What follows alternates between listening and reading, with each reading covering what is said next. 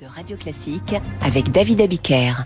Il est l'heure de retrouver Christian Macarian à 7h41 sur Radio Classique pour l'écho du monde. Bonjour Christian. Bonjour David. La semaine dernière, Vladimir Poutine a mis en scène sa candidature à l'élection présidentielle russe qui aura lieu le 17 mars prochain.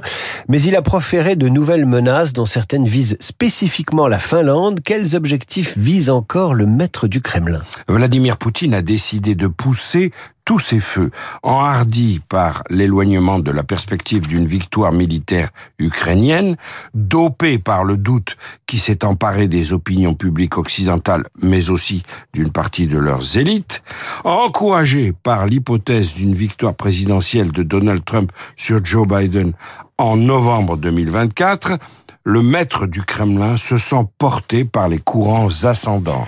Alors en dehors de l'Ukraine, quelles sont les conséquences de cette relative euphorie? Relative l'euphorie. Première conséquence, comme il le fait de façon récurrente tous les deux ou trois mois, Poutine rappelle aux Occidentaux que la Russie dispose d'une force nucléaire massive, 6000 têtes nucléaires pointées vers l'Ouest. Ce point est essentiel. C'est parce que la Russie est une puissance nucléaire que Joe Biden avait annoncé que les États-Unis ne déclareraient pas la guerre à la Russie dès le début de l'invasion de l'Ukraine. Une déclaration assez maladroite que Vladimir Poutine a interprétée comme un permis de passage à l'action. Le mois dernier, les forces russes ont chargé dans un silo de lancement le missile super, supersonique Avangard, qui est prétendu voler à 27 fois la vitesse du son. Et la semaine dernière, le président russe a inauguré deux nouveaux porte-avions à propulsion nucléaire, lesquels, je cite, vont briller dans le Pacifique, l'Arctique, la mer Caspienne, la mer Baltique et la mer Noire.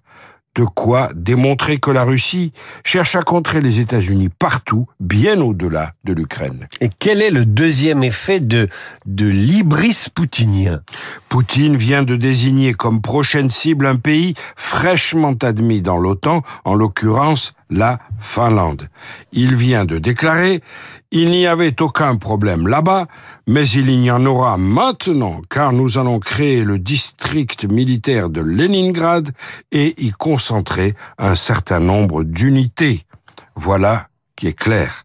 Depuis que la Finlande a rejoint l'OTAN en avril 2023, la Russie tente de provoquer une crise migratoire en expédiant à ses frais des migrants venus du Moyen-Orient ou d'Afghanistan qui franchissent clandestinement une frontière longue de 1340 kilomètres, donc difficilement contrôlable. Pour se défendre, Helsinki vient de décider de fermer toutes les voies d'accès au territoire finlandais jusqu'au 14 janvier prochain en se déclarant candidat à sa propre réélection, ce qui lui ouvre la possibilité réelle de rester au pouvoir jusqu'en 2036 grâce à plusieurs manipulations de la Constitution, Vladimir Poutine a choisi de faire de la guerre son principal argument électoral. Cette fois, contrairement à l'invasion de l'Ukraine, nous sommes prévenus. Et c'est pas parce qu'on est prévenu qu'on en tire les leçons parfois. Hein. Christian Macarian et l'écho du monde chaque jour sur Radio Classique du lundi au vendredi à demain. Nous restons en Russie avec un livre qui a achevé de changer la vision du monde sur l'utopie communiste. Il y a 50 ans paraissait L'archipel du Goulag. Le journal imprévisible nous raconte l'aventure d'un texte dissident. Radio Classique 7h45.